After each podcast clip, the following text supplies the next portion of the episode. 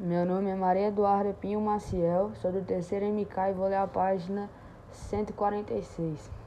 O comerciante diz: Você não fique deslizando por aí de noite. Eu não gosto disso. Quando alguém chegar perto, eu quero ouvir os passos. E também, quando falo com uma pessoa, eu gosto de olhar para os olhos dela.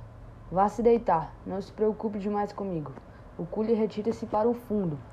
Espere, você fica na tenda. Eu fico sentado aqui porque estou acostumado com o ar fresco. O cule entra na tenda. Eu bem que gostaria de saber o que foi que ele ouviu do que eu cantava. Pausa.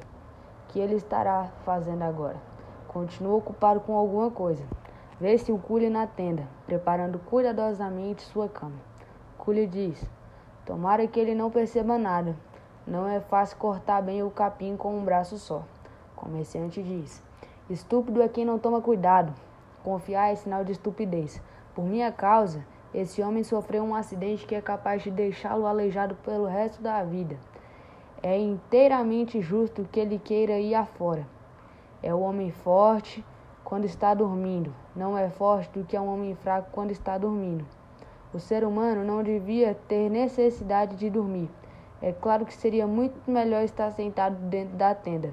Aqui, ao relento, pode-se pegar uma doença mas qual doença seria tão perigosa quanto a criatura humana?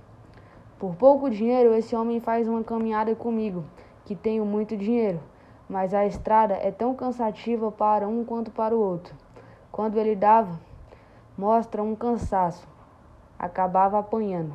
Quando a guia foi sentar-se com ele, mandei a guia embora.